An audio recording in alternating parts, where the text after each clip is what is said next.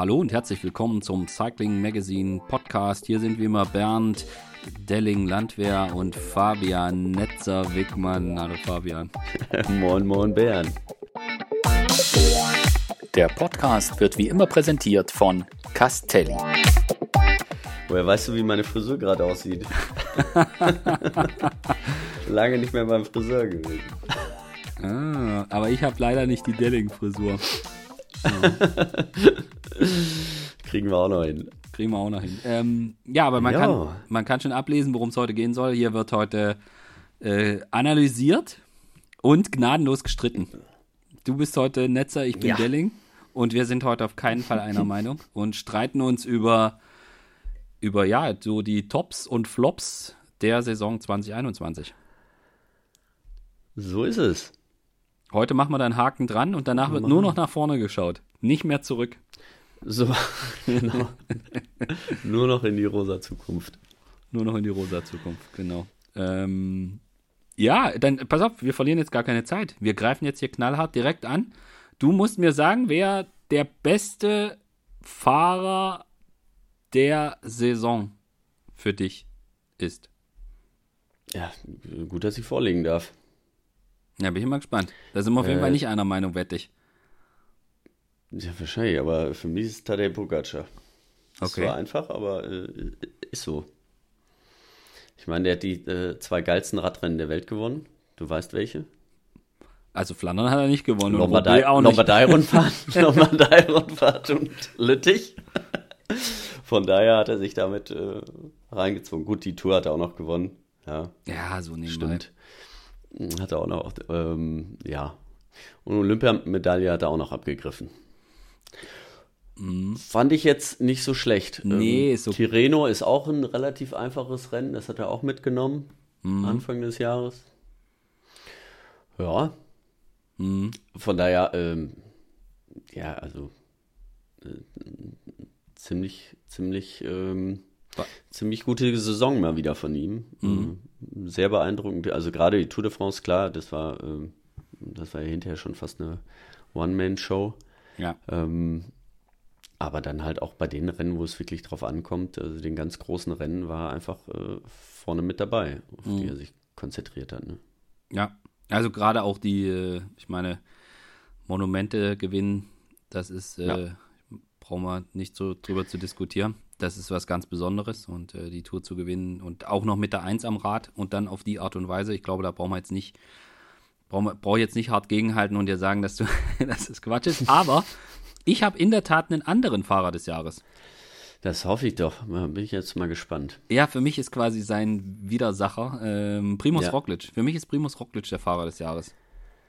Und zwar vor allem deshalb, weil ich es ziemlich beeindruckend fand, wie er nach dem Pech bei der Tour de France und mhm. der, der echt harten Rückschlag, also ich glaube, das tat ihm richtig, richtig, richtig weh äh, dass er da aufgrund von einer, ja, vom blöden Sturz ähm, dann ausscheiden musste, dass er, wie er danach weitergemacht hat, äh, ja. fand ich ziemlich beeindruckend und jetzt nicht nur, ähm, ich hole mir Gold äh, bei Olympia ziemlich beeindruckend, sondern auch, mhm. dass er wieder die Motivation gefunden hat, mit so einer 100% Fokussiertheit dann an diese Vuelta zu gehen, die er vorher schon zweimal gewonnen hat, ja. Ähm, und er geht da wieder hin. Das ist sein, in Anführungsstrichen, Ausweichziel, was er dann nimmt und die fährt, nimmt er nicht einfach so mit, sondern geht da wirklich 100% vom ersten Tag an. Also wie er da beim Zeitfahren in Burgos äh, wirklich äh, auch ein, ein, ein, hohes Risiko in der Abfahrt gegangen ist, fand ich ziemlich beeindruckend und er zieht das halt mhm. knallhart so durch und äh, ge gewinnt dann die, die Vuelta zum dritten Mal hintereinander. Das hat mir sehr imponiert, muss ich sagen. Und diese, dieses, ich weiß nicht, ich sag ja ganz gern so Mentalitätsmonster, aber das, sein, seine Fähigkeit, sich dann doch das nächste Ziel so zu nehmen und, und dich auch nicht aufzuhalten mit der Enttäuschung äh, und das so durchzuziehen, das hat mir sehr, sehr imponiert. Und äh, dass er dann im, im, im Herbst noch äh, Emilia gewinnt und äh, Milano Torino, das ist dann nochmal mhm. irgendwie so ein, ähm, ja, das läuft gut, okay. Aber ich, also das, das fand ich sehr stark und das früher war halt auch super. Also Baskenland gewinnst du nicht einfach so und Paris-Nizza hätte auch gewonnen, hätte, hätte Fahrradkette, wenn er da bergunter sich nicht hingelegt hätte ja. und dann Max Schachmann gewinnt. Aber äh, so insgesamt ist es jetzt, sind jetzt gar nicht so die Erfolge, die er hatte, äh, sondern dieses, dieses für mich beeindruckende, dieses, dieses Mentalitätsthema. Äh, das ist, deswegen ist er für mich der Fahrer des ja. Jahres. Nee, der, also der, wir wollen ja eigentlich streiten, ne? Ich wollte ja nicht äh, zustimmen. Stimmt, du musst. Aber deswegen ist er ja der zweit, zweitbeste Fahrer. Der ist der, der, Gewinner der Herzen, ja. ja, siehst du. Siehst du, siehst du. Nein, nein, es ist äh, schon grandios, keine Frage. Und äh, ich meine, er hat es ja auch im letzten Jahr auch gezeigt, wie er, ähm, also da, das ist mhm. seine, mhm. nicht nur, dass er unfassbar stark ist, ähm, mhm. Aber er kann halt mit äh, Rückschlägen sehr gut umgehen. Und ähm, da gibt es ja ganz andere Fahrer, die vielleicht in der Vergangenheit ähnlich stark waren auch und äh, wo man gedacht hat, okay, um die, äh, da kommen wir jetzt in den nächsten zehn Jahren gar nicht drum rum. Die sind so jung und äh, gewinnen in so jungen Jahren was und dann haben die äh, ersten zwei Rückschläge und dann kommen sie nicht mehr so in die Spur zurück und das schafft er ja. Das ist ja, er, er, der kann ja noch so einen draufkriegen. Ähm, der geht nach Hause, schüttelt sich, atmet durch, trainiert wieder und gewinnt wieder. Und ähm, das, ist eine, das ist eine Stärke, die ganz wenige nur haben. Ne? Ja, auf jeden Fall.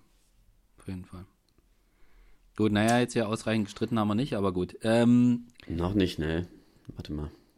ich glaube, in der nächsten Kategorie wird es auch schwer, äh, dass wir da streiten. Ich glaube, die, können wir, die können wir relativ schnell abhaken, wer der beste Rundfahrer ist.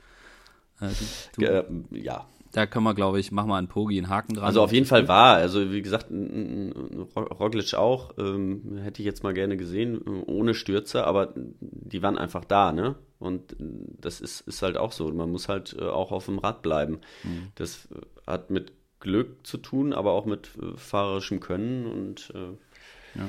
ja. da gehört ja immer, immer vieles dazu. Wenn man früher ähm,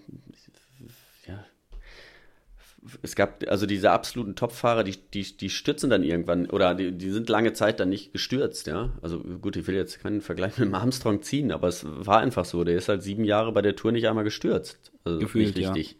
Ja. ja. So, und ähm, also nicht schlimm. Und ähm, klar, gehört da auch, auch Glück dazu, aber es lag auch einfach daran, er war viel stärker als die anderen und ist immer vorne gefahren und äh, immer an der richtigen Stelle. Und das kannst du nur machen, wenn du stark genug bist, wenn du halt gerne mal äh, auch mal die Nase in den Wind steckst und nicht äh, in jede Lücke reinsteckst, weil, stichst, weil du den Windschatten brauchst.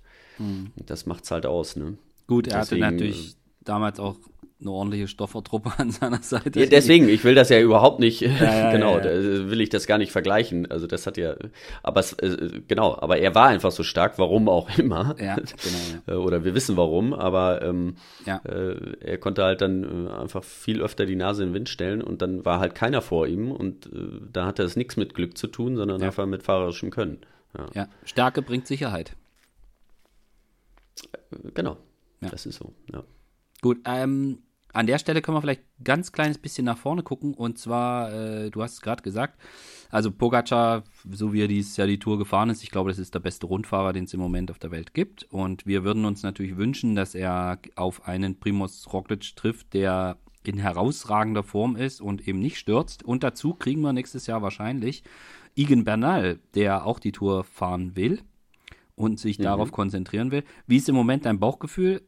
Ein Bernal in einer absoluten Topform gegen Roglic und Pogacar, glaubst du, der hätte ja, da eine Chance? Ähm, doch, ich glaube, wenn es richtig lange berghoch geht und er in der Form ist wie vor, ähm, Wo die Tour gewonnen hat, zwei 19, Jahren, 19, äh, ja. genau, mhm. 19, dann ähm, dann glaube ich schon. Ich meine, damals, äh, das war nämlich so ein Fahrer, was ich gerade sagte. Ähm, da haben wir gesagt, okay, der ist jetzt da und für die nächsten zehn Jahre wird da keiner an dem vorbeigehen. Und schwupps, ab dem nächsten Jahr äh, waren andere vorne. Er hatte einmal Pech und äh, hat dann Probleme auch gekriegt. Ähm, er hat ja starke Rückenprobleme gehabt, weil er, weil sie jetzt gemerkt haben, dass die Beine nicht gleich lang sind und da musste er viel dran arbeiten. Ähm, aber wie auch immer, er kam jetzt nicht so schnell wieder zurück, wie man, wie so ein Roglic, der nach dem Sturz wieder mhm. zurückgekommen mhm. ist. Ne? Und da muss man einfach sehen, ob er diese Form wieder erreicht. Und ähm, es ist immer extrem ja, spannend zu sehen. Ähm, ob so ein Fahrer das dann schafft oder nicht. Also er hat, äh, das Potenzial hatte er auf mhm. jeden Fall. Also in der Form, wie er ein Giro gewonnen hat dieses Jahr, glaube ich, wird es für Pogacar nicht reichen. Ja. Dazu war er wahrscheinlich das, das auch stimmt. in der letzten Woche einfach nicht stabil genug. Wir erinnern uns alle, wie Daniel Felipe Udo Martinez ihn da, ihn da die Berge hochgebrüllt hat, ähm, motiviert, wie einst, wie einst Udo Bölz. Aber äh, ich ja. glaube, das wird schwierig, aber ich wünsche mir das. Also, weil ich glaube, dass, ähm, ohne jetzt das gar nicht, können wir nochmal an anderer Stelle ausdiskutieren, aber ich glaube, dass bei dem Parcours, den die Tour de France 2022 hat, mit diesem, wir fangen da oben an und fahren über Brücken und wir hoffen alle, dass es da ein bisschen Wind gibt. Und dann kommen, kommen wir nach Frankreich und dann geht es da auch rechts, links äh, mit Windgefahr und dann. Schlechter übers, Straße. Und dann übers Kopfsteinpflaster, genau. Das ist schon was, wo ich in den Igen Bernal, der ein extrem guter Radfahrer ist. Also ich will jetzt nicht behaupten, dass Tadej Pogacar geworden ist, muss man auch sagen, ne? Ja, und das hat ihm auch, das hat ihm auch viel gebracht. Also dieses, dieses, diese Mountainbike, das Mountainbike-Thema von Bernal, ähm, das, das hat, also ich glaube, das ist ein richtig guter Radfahrer und ich glaube, dass Bernal ist da auch ein bisschen anders als, als Roglic. Bernal ist eher so ein Typ, wenn richtig Rambazamba ist und Radrennen und es gibt eben, es gibt keine Kontrolle mehr oder so. Ähm, das ist etwas, was ihm liegt. Und mhm. ich gerade in dieser Konstellation, dazu einen Primus Roglic, der einfach auch einen riesen Motor hat. Äh, ich bin mal gespannt, wie das dann in dieser Konstellation sich vielleicht ergeben könnte. Weil lass Pogacar mal aus Versehen, gibt es vor ihm einen Sturz oder sowas. Und er ist dann mal zurückgebunden. Und dann, und plötzlich kriegen mal Roglic und Bernal kriegen einfach mal auf der Pflasteretappe 30 Sekunden Vorsprung am Ende. Mhm. So, was passiert dann? Was, wie verändert das vielleicht auch das Rennen? Und also ich, ähm, ich glaube, dass der Parcours für, für jemanden wie, wie Bernal gar nicht schlecht ist. Und mit einem, eine super starke Mannschaft haben die ganz sicher. Äh, und die werden ja auch nächstes Jahr bei der Tour, werden die eine super starke Mannschaft haben, Ineos. Ja, gut. Aber äh, ich, ich, aber ich, ich wünsche ich wünsch mir das wirklich, dass die alle drei in absoluter Top-Verfassung dann da am Start stehen. Und mhm. ähm, ja, aber mal gucken. Gut, äh, wir wollten ja heute zurückgucken und nicht nach vorne. Das machen wir dann ab äh, dem nächsten Mal. Ja. Ja, aber was du gerade noch sagtest, also Bernal äh, hat es ja auch gelernt. Also der ist ja, äh, also die ersten zwei Jahre bei Sky, da lag er schon öfter mal auf, ja. dem, auf, auf der Nase, ne? Also das, äh, und ähm, das ist was, was er wirklich äh, gelernt hat, ne? Und äh, wo er da ein ganzes Stück besser geworden ist. Und mhm. Äh, vielleicht hat ihm das, ähm, ja, auch das vorletzte Jahr ähm, so ein bisschen ähm, ja, ein bisschen Ruhe gegeben und jetzt letztes Jahr mit dem, mit dem, äh, mit dem Sieg auch ähm, beim Giro einfach wieder Selbstvertrauen gegeben. Ja. Ne? Und dass er da äh, jetzt einfach wächst, jetzt wieder 25 und ähm, kommt ja so langsam eigentlich erst ins beste Rennfahreralter, ne? Muss ja, das stimmt, ja. Gut, ähm, ja, best, beste Sprinter, da bin ich jetzt mal gespannt. Das ist nämlich gar nicht so einfach dieses Jahr. nee, aber, aber äh, also wenn man so mal äh, ne, von außen betrachtet, äh, sich das anguckt, war Kevin schon äh, irgendwie äh, der The Raising Star. Wollen wir, glaube ich, gleich auch nochmal drauf eingehen. aber äh, also das war, das war ja schon sehr beeindruckend, wobei man sagen muss, er war nicht unbedingt immer der schnellste, sondern er hatte einfach die geilste Mannschaft auch. Ne? Bei vielen Dingen, bei vielen Rennen. Ja. Ähm, aber man muss auch sagen, er, er, war auch unglaublich stark. Also das letzte Rennen, was ich jetzt wirklich äh, live und also näher ging es nicht, weil ich im Führungswagen saß beim mhm. Sparkasse Münsterland Giro. Ähm, das hat er nicht im Sprint gewonnen, sondern da ist er wirklich auf stark losgefahren und äh, war der einzige Fahrer am Start, der bei 12 Grad und 60 äh, km/h Wind äh, kurz, kurz am Start stand, obwohl es noch 15 Kilometer neutralisiert war. Hatte er nichts an außer einer kleinen Weste. Ähm, alle anderen waren eingepackt bis zum geht nicht mehr. Mhm. Und der war da hoch motiviert und ähm, hatte auch eine starke Mannschaft, hatte auch äh, seine Kollegen haben auch viel gemacht. Mhm. Aber da ist er schon stark gefahren und das, äh, das hat mich sehr beeindruckt, die Saison von ihm. Das mhm. muss ich sagen. Ich fand es auch interessant, so vom wie sich das aufgebaut hat. Also so, man hat jetzt immer, mhm. wenn man so zurückguckt, hat man immer irgendwie so dieses, ja, die Tour de France und die großen Siege und so. Aber wie das so losging, wie er so völlig aus, also im Winter, also letztes Jahr fast die Karriere beendet.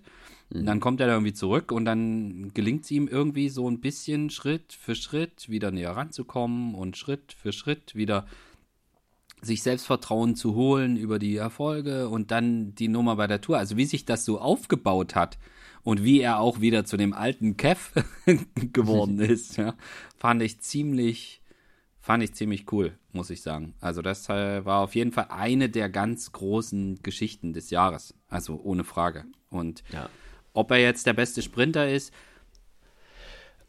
es nee, ist wahrscheinlich nicht. Und wahrscheinlich müsste man, müsste man sagen, ist ein, ist ein Caleb Ewan im Moment der bessere Sprinter, definitiv. Also was, was heißt der bessere, also ähm, äh, es gibt, gibt schnellere vielleicht so. Genau, der schnellere. Der schnell, aber, der schnellere aber, aber, man ist ja der Beste, wenn man gewinnt. Und äh, da geht es nicht darum, dass man die meiste Kraft hat, sondern dass ja. man auch äh, halt den Windschatten vernünftig aus und die, den Zeitpunkt, wann man antreten muss, dass man da einfach dieses Timing hat. Ne? Und dass man keinen Fehler macht. So wie äh, Caleb Ewan bei der Tour de France. Genau. Das, ja, das war natürlich auch Pech in der Situation. Aber er haut, ihn haut es dann einfach hin, weil er sich aufhängt und dann ist Schlüsselbein durch und dann war's das. Dann kannst du mhm. kannst auch nichts mehr machen. Ich meine, vorher beim Giro schon mal zwei Etappen gewonnen äh, und dann raus, ähm, wo er gefahren ist. Ich weiß gar nicht, wie viele Rennen der gefahren ist, wie viele Rundfahrten, wo er keine Etappe gewonnen hat. Äh, waren jetzt, glaube ich, auch nicht so viele, aber ja, ich ähm, schneller, schneller ist Caleb Ewan wahrscheinlich im Moment, aber die, ja. Aber die größeren, äh, die größeren Dinger hat, ähm, hat Kev dies ja wahrscheinlich auch äh, eingesackt. Ja.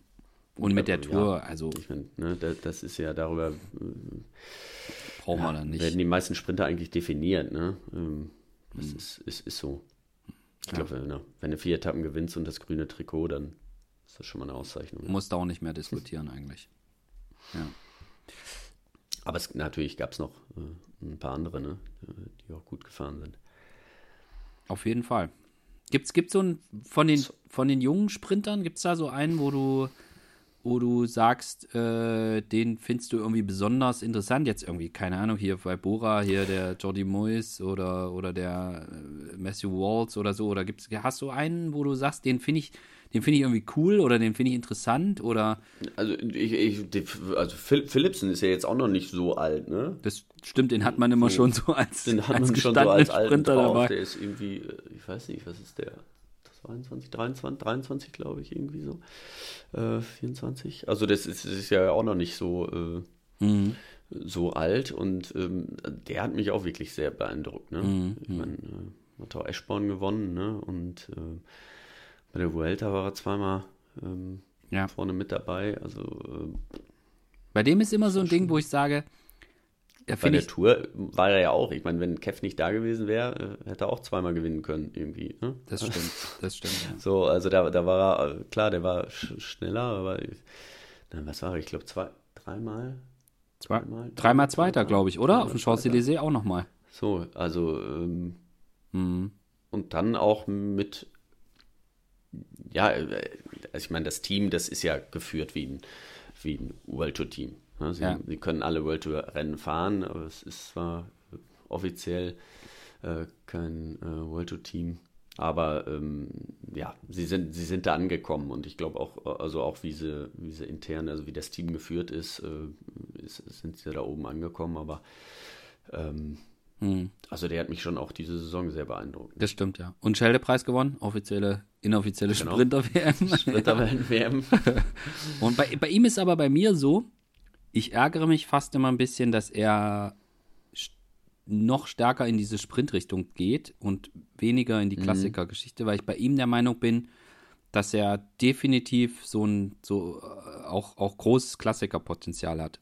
Aber wahrscheinlich, ich meine, ich habe das ja früher von Pascal Ackermann auch immer gesagt, dass ich mich mehr freuen würde, wenn er sich mehr Richtung Klassiker entwickeln würde und weniger Richtung Sprinter.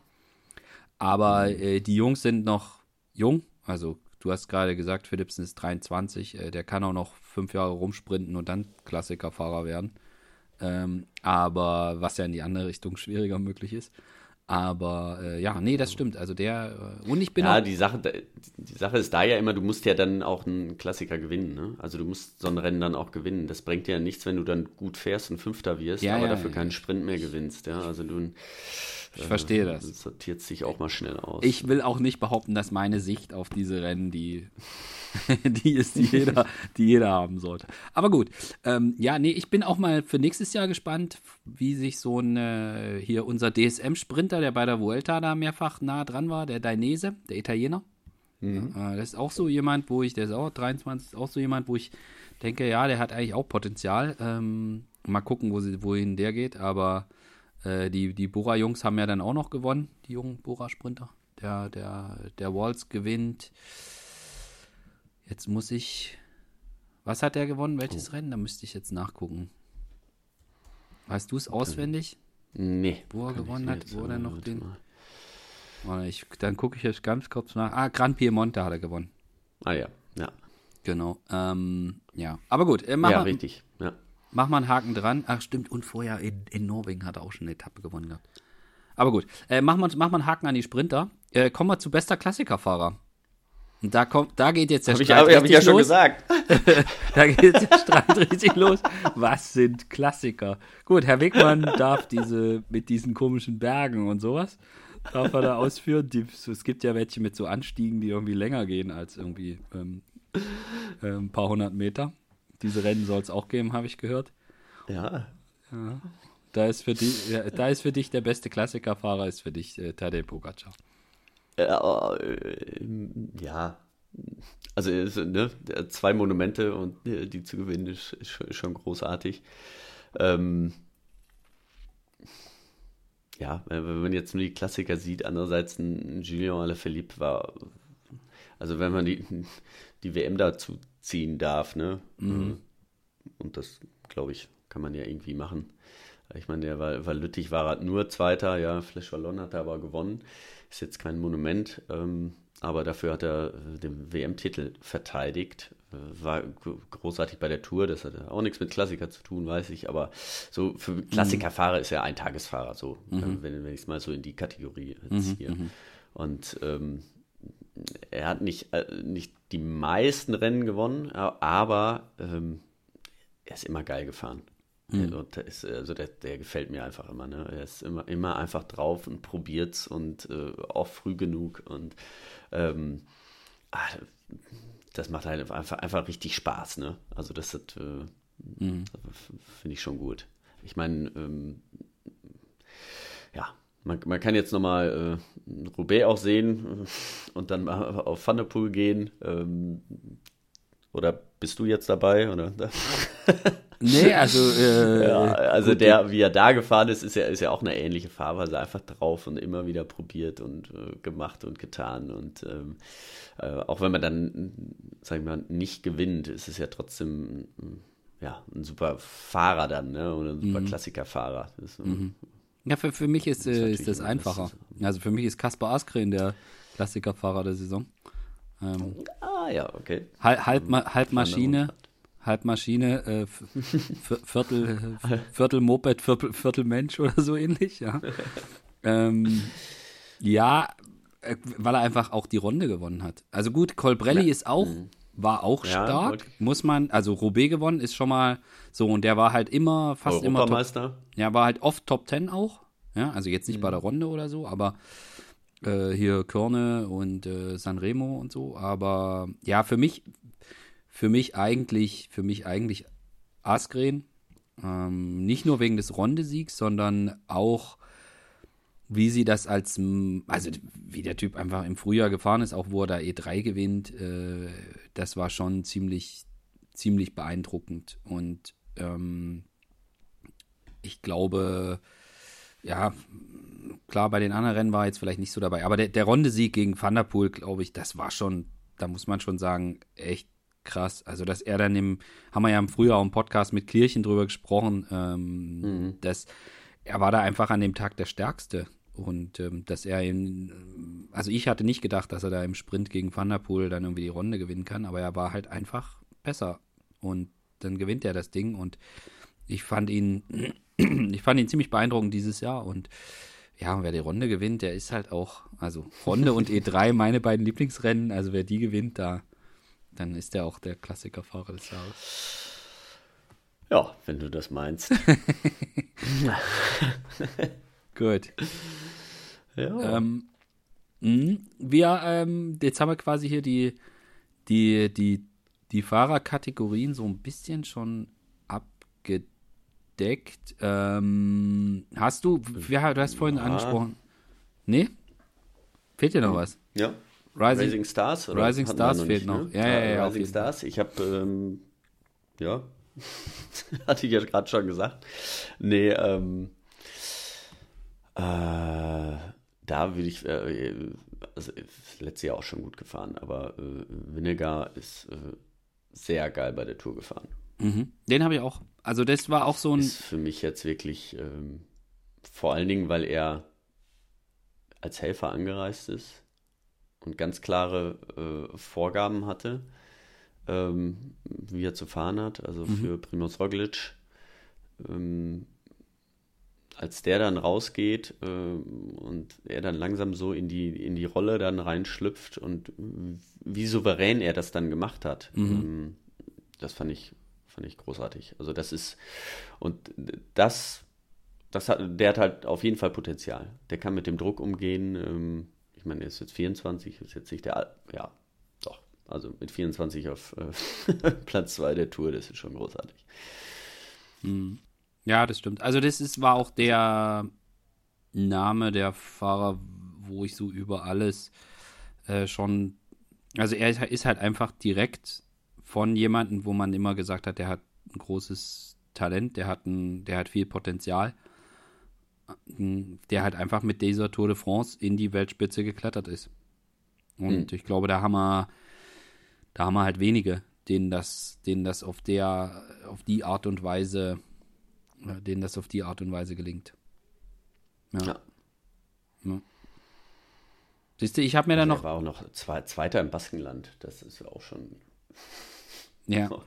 War auch schon ja. ganz gut, ne? Also. Und vielleicht hätte er ja auch gewinnen können, wenn äh, Primoz Roglic nicht vor ihm gewesen wäre. Hm, hm, hm. Ja. Ich würde gerne an der Stelle, können wir noch den Schlenker zu den Frauen machen.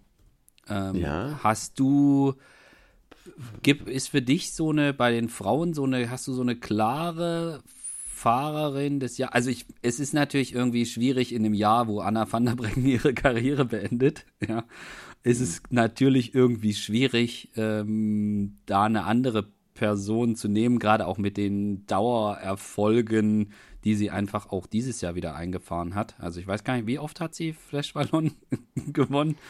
Äh, sie, 16 Mal. Ne? Gefühlt, gefühlte 16 Mal, ja. Ähm, es waren aber irgendwie äh, sieben. So, ähm, ja. ich meine, das ist halt einfach. Genau, sieben Ne? Also, die macht das halt einfach hintereinander weg. Äh, das war schon ziemlich beeindruckend und ich glaube, also überhaupt auch wieder, äh, auch wieder dieses Jahr. Also nicht nur irgendwie Giro gewonnen, sondern ähm, was sie da einfach an, an Siegen, an großen Siegen auch rausgefahren hat und auch dann als Teamplayer ähm, jetzt gerade in Lüttich, ja, wo, wo Demi Vollering, die auch echt wieder stark war.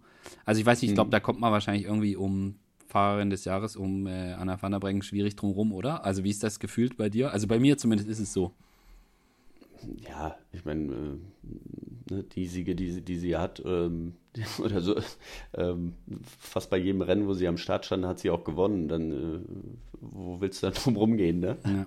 Also, das ist äh, keine Frage. Sie hat äh, auch ein Giro gewonnen äh, wieder. Also, das, äh, ja, eigentlich schade, dass sie aufhört.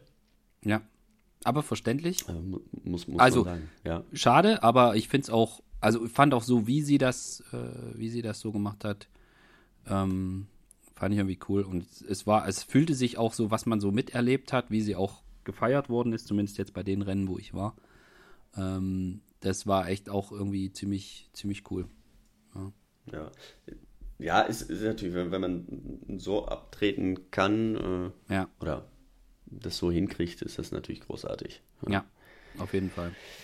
Gibt ja noch andere Fahrer, die äh, nochmal wieder eine Lizenz gezogen haben, die auch große Rennen gewonnen haben. Ja, also das mit dem. Ich sag nur 51. oh Gott, ja. Ja, ja, das ist, das ist halt schon auch eine Fähigkeit, die man haben muss, den richtigen Moment. Also ich kann da ja nur theoretisch drüber mhm. sprechen. Du kannst da, du kannst da viel, viel äh, mit einer ganz anderen Perspektive drüber reden. Aber das muss, das mhm. muss halt auch so sein, dass man den Punkt findet, auch für sich und dass man das dann auch, dass man den Moment nicht verpasst und äh, dass man, ich meine, das, das ist natürlich ein Thema. Also wann, wann ist der Moment? Und ich glaube, man fühlt auch als Sportler nicht, du fühlst ja nicht, wenn es dann nicht mehr reicht. So, also du gehst ja jetzt. Also Nein, du so hast ja immer die Hoffnung, dass es äh, weitergeht und, und, du merkst, okay, jetzt bist du verletzt und äh, dann geht es vielleicht doch nochmal wieder und hoffst und äh, so, ja. ja. So bist du ja als Sportler, nur so es so gut, ne? wenn, wenn du an dich, an dich glaubst und äh, immer weiter an dich glaubst. Ne? Und ich meine, mit Cavendish war es ja, ja, da haben wir auch alle gesagt, ey, jetzt hör doch bitte endlich mal auf. Das äh, mhm. bringt doch nichts. Du hast alles gewonnen und jetzt zwei Jahre nichts. Äh, ja. ja. Klar, er hätte vor drei Jahren aufhören können, dann wäre er auch oben gewesen, alles gut. Ähm, jetzt hat er es so gemacht. Ähm, jetzt ist er aber fast, jetzt steht er mit Eddie Merckx auf einer, ja. einer Linie. Also, ne, das, das ja. äh, du weißt es ja nicht. Ne? Ja. aber es gibt halt auch, auch einige. Sein, dass Anna van der Breggen in den nächsten drei Jahren auch nochmal gewinnt, weiß ich nicht. Also das, ne? Ja. Aber ich glaube, das ist halt echt, also man, die ist 31, ja, also die ist jetzt nicht wirklich alt. Äh, das meine ich, und, genau. Aber es ist auf, also man kann auf jeden Fall sagen, sie tritt auf einem sehr an einem, an einem Punkt ab, wo sie, wo man sagen muss, das äh, war richtig. Und ich glaube auch, dass das für sie so, äh, so gerade wenn man das auch mitbekommen hat bei der WR, also ich glaube, sie hat das auch die ganze Zeit gespürt, so dieses, was sie da bedeutet hat und äh, welche Rolle sie auch hatte in dem Sport und ich glaube, dass das, äh, ich meine, sie bleibt dem Sport ja auch erhalten, muss man an der Stelle auch sagen. Ja. Das ist ja durchaus, ist ja durchaus was Positives. Aber ähm, bevor wir jetzt uns hier noch festquatschen, ähm, aus deutscher Sicht gab es ja auch einige Sachen, worüber man sich freuen konnte. Und gerade auch ähm, eine Fahrerin wie jetzt Liane Lippert, die auch echt eine gute Saison hatte, wo man bei der WM leider ein bisschen, äh, wo sie Pech hatte, dass sie da ähm, krank, krank geworden ist vorher, aber vorher bei die Woche, eine Woche vorher, glaube ich, war das äh, EM, wo sie richtig richtig, mhm. richtig gut war oder, oder zwei Wochen vorher, ich weiß gar nicht so genau. Aber es war auf jeden Fall, äh, zwei Wochen waren es, glaube ich. Ähm, und dann war sie leider krank vor der WM, das war ein bisschen Pech, aber sie hat auch eine, hat glaube ich auch gezeigt, dass sie da unterdessen, wo sie hingehört. Und ähm, ja, und über äh, das Bahnthema klammer jetzt mal aus, aber da waren, gar, waren die Frauen ja auch sehr, sehr, sehr erfolgreich. Und, ja. Äh, ich glaube. Ja, aber auch äh, ja, Lisa Brennauer, ich meine, auf ja. WM muss man jetzt auch nochmal sagen, ne? Ähm, Definitiv. Gut, da wären wir gleich auch nochmal hingekommen, aber äh, Mixed Relay, ja. Ähm, ja. Die perfekte haben Geschichte. gewonnen. Ja. Und das ist die, genau, da können wir den Kreis auch kurz schließen mit perfekten äh, Aufhören und dem besten Moment abwarten. Ähm, ich glaube, das hat Toni Martin dieses Jahr auch, äh, ja, ganz großartig gemacht. Ne? Also letzte Rennen mit einem WM-Titel abzuschließen, besser geht's, glaube ich, nicht. Und ähm, ja. eben, da war auch ja. Ike Kröger dabei und dieser kleinen ähm, Lisa Brennauer. Also die haben schon, äh, die sind alle, alle super gefahren. Ne? Ja, ja, also das war halt auch eine, eine absolute Teamleistung und so wie sie als Team, also man konnte das quasi richtig fühlen, das war halt die, eine der großen Geschichten bei der WM äh, für alle, also nicht, jetzt nicht nur deutsche Medien, sondern international, so dieses, so alle gucken hin und der große Toni tritt ab und wie die sich auch aus dem Leben geschossen haben, ja, und äh, mhm. auch wie, wie Toni halt hinterher gesagt hat, oder alle haben gesagt, ja, äh, das, die, das, die, da muss ein ganz dicker Dank äh, an die Mädels äh, rausgehen, mhm. die wirklich eine herausragende Leistung da, da gebracht haben. Äh, das war einfach auch so eine, so eine insgesamt, glaube ich, auch so ein bisschen eine so der Geschichten, dieser, äh, dieser WM und aus deutscher Sicht natürlich fantastisch. Ja, das muss man halt mhm. einfach ganz, ganz, äh, ganz klar sagen. Und die Bilder natürlich, ich glaube, die hat jeder, der das irgendwie verfolgt hat, noch vor Augen, wie gerade auch wie, die, wie, wie fertig die Frauen waren und dann diese Erlösung, ähm, als sie dann alle wussten, äh, dass, das, dass, das, äh, dass das Gold bedeutet. Das war schon eine ziemlich geile Geschichte. Aber ja. ich glaube, auf die WM kommen wir jetzt noch mehrfach zu sprechen. Ja. äh, jetzt müssen wir noch was Unangenehmes machen. Ähm, wir denn, ja. Die, die, wer hat dich denn so äh, jetzt gerade mit Blick auf die, auf, die, auf die Männer während der Saison, wer hat dich denn am meisten enttäuscht? Wo bist du, wo bist du, äh, wo du sagst? Oder soll, soll ich anfangen? Also ich meine, man könnte jetzt natürlich direkt irgendwie sagen, Chris Ja, Froome. eigentlich Damiano Caruso, weil er nur Zweiter beim Giro gewonnen hat. okay, stimmt eigentlich. Ist nur zu, das war, war schon ein bisschen schwach. Ja, also wie die ganze Bahrain-Mannschaft, ja, da waren einfach viel zu viele zweite Plätze dabei. ähm, so, nee, dann pass auf, dann fange ich an. Also mich hat ja, Chris, man könnte jetzt natürlich sagen, irgendwie Chris Froome und so, aber das mhm. gilt für mich nicht. Ähm, weil ich hatte die Erwartung nicht. Also ich hatte nicht, ich hatte jetzt keine Erwartung, dass er irgendwie zurückkommt und Nö. irgendwie da echt um einen Toursieg mitfährt oder so, deswegen, äh, das zählt nicht. Es gibt einige Fahrer, von denen ich mehr erwartet, erhofft hatte. Also äh, so jemand wie Tim Valens zum Beispiel oder Philipp Gilbert, aber auch die, die Klassiker-Jungs bei DSM. Also hier ein Sören Krandersen, der das irgendwie das Jahr zuvor bei der Tour noch und so weiter und da kam. Ja, da kommen wir gleich nochmal zu Teams hin. Ja, da sprechen wir gleich nochmal über DSM. Aber äh, das, das war irgendwie auch nichts und die Spenot so, hm. Ähm, aber hm. für mich, und das ist, habe ich jetzt auch länger nochmal drüber nachgedacht, eben für mich enttäuschend und das meine ich jetzt nicht in dem, im, dass ich den, dass ich den jetzt irgendwie, äh, dass ich dem irgendwas vorwerfen will oder so, aber dieses, so vom Gefühl her, ähm, ist bei mir Hugh Carthy. Ähm, mhm. Ich hatte wirklich, nach der Vuelta letztes Jahr, hatte ich wirklich gehofft und auch so ein bisschen so eine Erwartung, dass er, dass er da jetzt ein richtiger Faktor auch bei den ganz bei den Grand Tours sein kann, auch jetzt bei, einer, bei einem Giro halt wirklich die absoluten Top-Jungs herausfordern kann mit seiner, mit seiner exzellenten Kletterfähigkeit und dass er da mhm.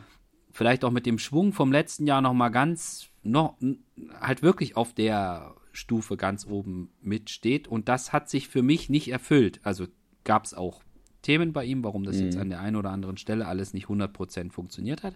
Aber jetzt für mich so, auch Mensch, schade, ja, in die Richtung gedacht, äh, muss ich sagen, hatte ich ein bisschen gehofft, dass Hugh Carthy, dass da mehr kommt. Und das war es dann am Ende aber nicht. Also, ich will jetzt nicht sagen, dass er schlecht gefahren ist. Er hat auch Siege eingefahren. Er war in Top 10 beim Giro. Äh, das ist jetzt, das ist jetzt keine, er hat jetzt keine schlechte oder eine katastrophale Saison gezeigt. Nee. Aber so für mich, von dem, was ich erwartet hatte, war ich da jetzt so ein bisschen so, auch Mensch, äh, das war es jetzt nicht so. Mhm. Gut, ich meine, letztes Jahr ist er halt, äh, ja, hat er sich so ein bisschen ins Rampenlicht gefahren. Mhm. Also äh, keine Frage. Es war aber auch ein, ein spezielles Jahr, ne? Also er ist dann Dritter bei der Vuelta geworden und ähm, vielleicht konnte er besser trainieren, auch als andere, hat das alles besser verkraftet. Ähm, und ähm, wie auch immer, es, es, war ein großartiges Jahr. Er ist aber auch, also ja, er ist von vornherein, er ist nicht der, der Seriensieger, ne? Nee. Das, also er ist ein sehr guter Fahrer, ein sehr guter Kletter, äh, Kletterer auch. Und für so einen Fahrer ist das natürlich immer, immer sehr schwierig. Und ähm, äh, ja, also klar, er war auf Platz 3 bei der Vuelta, aber ähm, nach ganz oben ist dann auch nochmal ne, mhm. Platz irgendwie, ne, da, da, da muss auch noch mal ein bisschen mehr kommen. Und dieses Jahr Platz 6 bei, oder Platz 8 war er, glaube ich, beim Giro. Ähm, das ist schon eine ähnlich gute Leistung. Also er hat jetzt nicht mhm. stark abgebaut, aber er hat nicht den Schritt gemacht, den er von 2019 genau. auf 20 gemacht hat, hat er jetzt nicht nochmal oben drauf gehauen, ne, ja. sondern ein kleines Stückchen schlechter gefahren. Aber wie gesagt, ich glaube, ähm, dass er auch einfach letztes Jahr, er hat das, äh, dieses ganze Corona-Jahr da ein bisschen besser verpackt als andere mhm. vielleicht auch. Also ich, ich wollte es jetzt nochmal eingrenzen, das ist jetzt von mir nicht, dass ich irgendwie sage, oh Gott, war der schlecht, ja. Also da gab's, da waren so Nein. Fahrer wie jetzt irgendwie einen Sören oder so, die man, mhm. wo man sagen muss, oh, das war jetzt aber nicht so, das, ja. Aber es war für mich persönlich so, dass ich, ich hatte gehofft einfach, dass da, dass er mehr einen Schritt gemacht hat und so, das ist jetzt eher so die, ach Mensch, äh, schade, so äh, hatte ich ein mhm. bisschen mehr erhofft. Eher so die Kategorie als jetzt irgendwie. Also, weiß Gott, keine schlechte Saison gefahren. Das will ich überhaupt nicht sagen. Aber es war schon so, wenn ich so drüber nachgedacht hatte, eher so der, wo ich so gedacht, ach Mensch, so. Aber gut. Ja, sag du, was, was, wer hat, wo, wo würdest du sagen? Wo warst du jetzt entweder so wie ich bei Yukasi, äh, eher so eine Mensch, schade, aber vielleicht auch, wo du sagst, äh, boah, das war nix. Also außer Caruso. Ja, ja, genau, außer, außer Caruso. Ähm, ja, gut. Äh, ich meine, das, das hatte auch mit Sicherheit sein, seine, seine Gründe, aber ähm, Garen Thomas hatte ich auch ein bisschen mehr mhm. erhofft dieses Jahr. Mhm. Ähm, natürlich, er hatte auch, auch Pech, auch Sturzpech irgendwie, aber ähm, ja, wenn man so sieht, also 2018 war so sein absolutes Highlight-Jahr und dann ging es auch mal ein bisschen runter und so, aber ich, ich hatte mir schon gedacht, dass er, dass er dieses Jahr wieder, ja, dass er stärker ist einfach, mhm. ähm, dass er da mehr vorne mitreden kann. Mhm. Ähm, ich bin auch mal gespannt, ja, wie es da so in, in, den nächsten Jahren weitergeht, ob er, oder ob ihm das äh, ja quasi reicht. Ich meine, er ist ist jetzt nicht super enttäuschend. Er, er hat noch äh, die Romandie gewonnen, aber ja. ähm, Dauphiné war auch noch ganz gut, aber dann ist es schon bergab gegangen und irgendwie hat ich, ich, ich weiß nicht, irgendwie habe ich das Gefühl, dass da nicht mehr, mhm. dass man den nicht mehr ganz oben auf der Liste haben muss. Ich habe, ich, bei ihm ist immer, ich stelle mir die Frage, also er ist ja schon jemand, der extrem auch über so Motivation und dann Commitment und so kommt. Also ist jetzt nicht, er ist jetzt nicht der Typ irgendwie wie Pogi, der fliegt halt einfach so durch die Gegend. Also der trainiert auch viel und alles, ja, mhm. aber es ist jetzt äh, bei, bei G ist schon, der kommt schon extrem viel über dieses 100% äh, alles machen und und ich weiß nicht, ob er noch in der Lage ist, sich so zu motivieren. Also ich will jetzt nicht sagen, dass er nicht mehr motiviert war, aber so jetzt in die Zukunft gesprochen. Ich weiß nicht, ob er das noch also was gibt's da noch? Was hat er noch, mhm. wo er diese 100 Ja, ich glaube, das Ich weiß nicht, ob das nicht vielleicht vorbei, also ne? Ich weiß nicht, ob das nicht vielleicht vorbei mhm. ist. Ich könnte mir bei ihm eher vorstellen, dass ihn jetzt vielleicht noch mal vielleicht auch die Klassiker stärker reizen und ähm, ich, ich weiß nicht, ob er dann noch der Typ ist, der der jetzt für so eine das was es alles braucht an Entbehrungen und so weiter für so eine für so eine Grand Tour ob er das noch aufbringen mag. Ich weiß es nicht. Äh, zumal mhm. er ja in den, bei den letzten, also beim Giro, das war halt einfach super Pech, wo es ihn da letztes Jahr hinhaut über die, über die Trinkflasche und das war's. Und jetzt bei der, ja. bei der Tour, das war jetzt auch, klar, er war da wahrscheinlich nicht schuldlos dran, aber es war halt, man sieht halt doch irgendwie, wie schnell das geht und so viele Chancen bleiben da nicht und ähm, sich dann, weiß ich nicht. Also ich bin gespannt, ob er welche Motivation oder für was er noch diese hundertprozentige Motivation aufbringt und in welche Richtung das noch geht. Ich meine, der Kerl wird auch nicht jünger, der wird irgendwie nächstes Jahr 36. Ja, ja, ja also, genau. Ich bin gespannt. Ich glaube, er hat sogar mal irgendwo gesagt, dass er so ihn die Klassiker reizen, aber das sagen natürlich äh, viele, viele Fahrer, die da mal gut waren, sagen das mhm. häufiger. Aber gut, ähm, ja, bin ich gespannt. Ja. Ich würde sagen, wir gehen jetzt mal zu den Teams über. Und äh, äh, das beste, das beste Team des Jahres für dich? Ah, also äh, Quickstep ist wieder geil gefahren, mhm. muss ich sagen. Ähm, aber äh, Überraschung äh, Bahrain. Ja. So. Mhm. Würde ich es mal ganz, äh, ja. Überraschung Bahrain? Ähm, ja, ich meine, ähm, die haben einen, einen riesen Kader schon lange gehabt, ne? haben auch, äh, ich glaube, recht viel Geld immer investiert äh, und kam jetzt in den letzten Jahren nicht so viel bei rum. Ne? Aber äh, also letztes Jahr oder dieses Jahr haben sie, haben sie wirklich sind auf Platz 4 in der, ähm, in der Weltrangliste oder ja, und ähm, da haben sie sich ganz oben reingefahren und vor allen Dingen haben sie mit allen möglichen Fahrern auch äh, Rennen gewonnen. Ne? Mhm. Also das, die haben nicht nur einen großen eingekauft, sondern ähm, ja, sind alle gut gefahren. Ne? Mhm. Oder viele. Ja. Ja. Ja, also ich sehe das ähnlich. Äh, für mich auch Quickstep die Mannschaft des Jahres. Äh, wo ich sagen muss, da habe ich großen Respekt, ist das, was ähm, Alpecin Phoenix gemacht hat. Also mhm. nicht, nicht nur mit, mit Van der Poel, sondern auch was ein Tim Merlier da gezeigt hat. Äh, über Philipsen haben wir vorhin schon gesprochen. Was sie einfach insgesamt als Mannschaft gezeigt haben, fand ich ziemlich beeindruckend, muss ich sagen. Also das ist so, ja, das wären auch so bei mir so die Dinger, so beste Team, irgendwie Quickstep und äh, die Überraschung schon, was Bahrain da macht. Jetzt nicht nur mit Marc Padun und Caruso, sondern so insgesamt über das ganze Jahr. Colbrelli, Wahnsinnssaison. Ähm, ja. Und äh, ja, und für mich so habe ich auch aufgeschrieben, so Hut ab Alpecin. Also was die als, als kleines in Anführungsstrichen pro Team, was sie ja auch nicht wirklich sind, aber trotzdem ist halt doch noch auch noch, auch was Budget betrifft, ein Unterschied zu den, zu den fünf, sechs größten äh, World Teams ist da definitiv noch da. Mhm. Und äh, was sie da rausholen, das ist schon ziemlich beeindruckend, äh, muss man sagen. Ja. Und wenn wir da jetzt nahtlos übergehen zur Enttäuschung, also ich glaube, da sind wir wieder beim eben schon angesprochenen Team DSM. ja.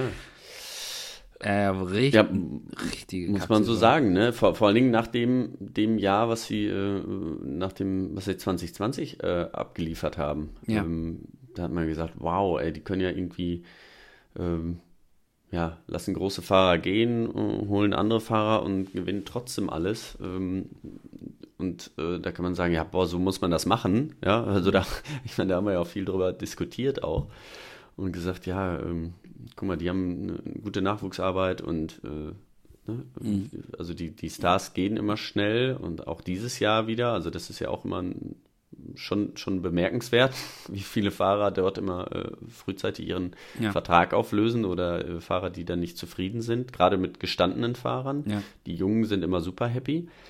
Ähm, also es wird, wird halt vom Team viel von den Fahrern verlangt und das, das und auch ja sehr, sehr viel Transparenz, was, was dann irgendwann vielleicht äh, ja nicht jeder Fahrer dann äh, mehr gut findet. Also der will nicht jeden Tag nach, dem, nach jedem Rennen äh, immer äh, nochmal eine Stunde über sein Training reden, sondern manche wollen dann auch sagen oder sagen dann, äh, so jetzt ist es auch mal gut. Ich weiß, wie ich trainiert habe und muss jetzt nicht viel reden. Das äh, kann vielleicht auch mal zermürbend sein. Also das Gefühl habe ich manchmal. Ähm, bei denen. Und äh, wie gesagt, also letztes Jahr war es ein Riesenerfolg und dieses Jahr äh, pff, ja, mhm.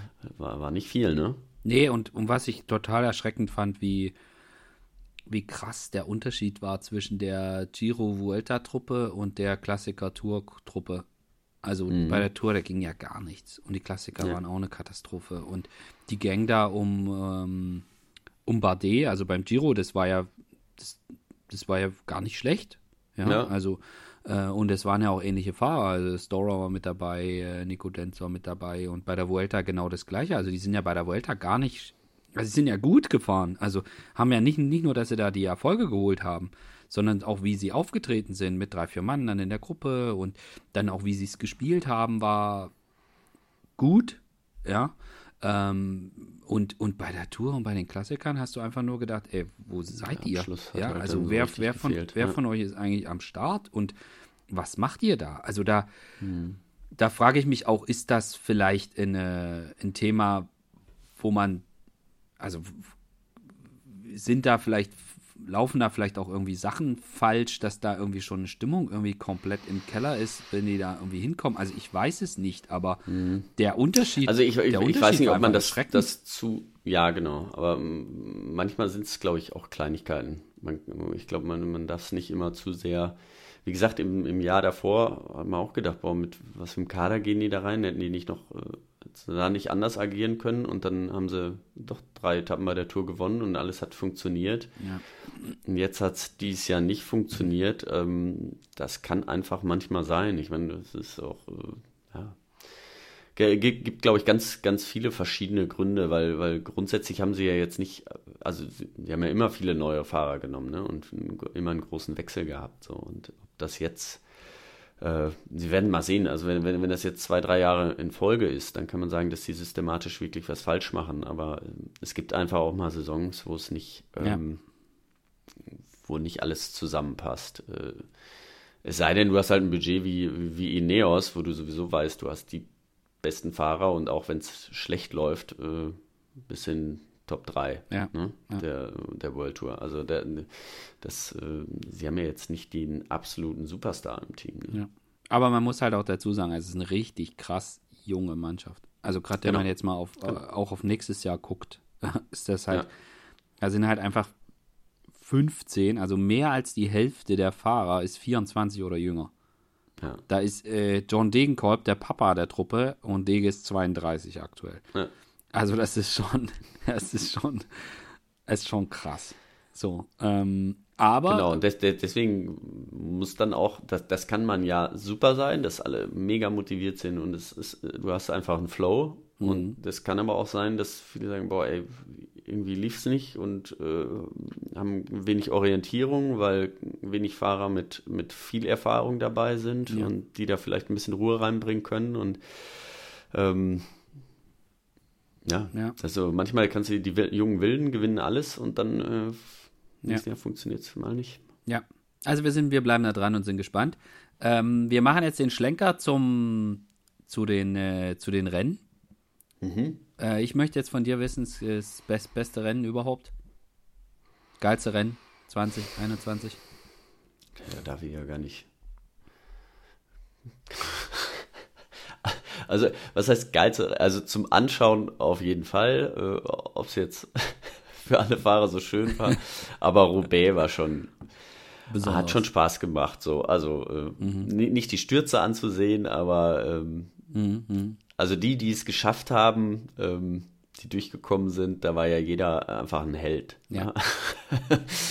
ähm, und man nimmt ja oft dieses Wort episch im Mund, aber ähm, An der Stelle dazu gehört natürlich absolut berechtigt. Ähm, ja. Ähm, ganz viele Fahrer haben sich da echt drauf gefreut. Äh, manche auch nicht so oder manche, die dann, die es nicht überstanden haben, ja. ist, für die ist es natürlich dann nicht schön, aber das gehört halt zu einem epischen Rennen dazu, sonst wäre es nicht episch. Ja. Also wenn du nicht viele Stürze hast, viele Ausfälle und, und äh, extremstes Wetter, dann ist es halt wie ein normales anderes Rennen auch. Äh, aber das war schon, schon episch. Also ja, definitiv. gar keine äh, gar keine Diskussion irgendwie. Ja, ja, ja das ganze Wochenende. Ja, und auch diese Dynamik da drin, einfach ja. wie viel, was da alles passiert ist. Ne? Das war einfach. Äh, ja. Nee, das stimmt. Also das ganze Wochenende, ich fand das Frauenroubaix auch, also was mich daran nicht nur vom Ablauf und ähm, wie Lissy Degnen da einfach ewig und dann von vorne und äh, sie wird dann einfach, man, niemand sieht sie mehr wieder, äh, fand ich ziemlich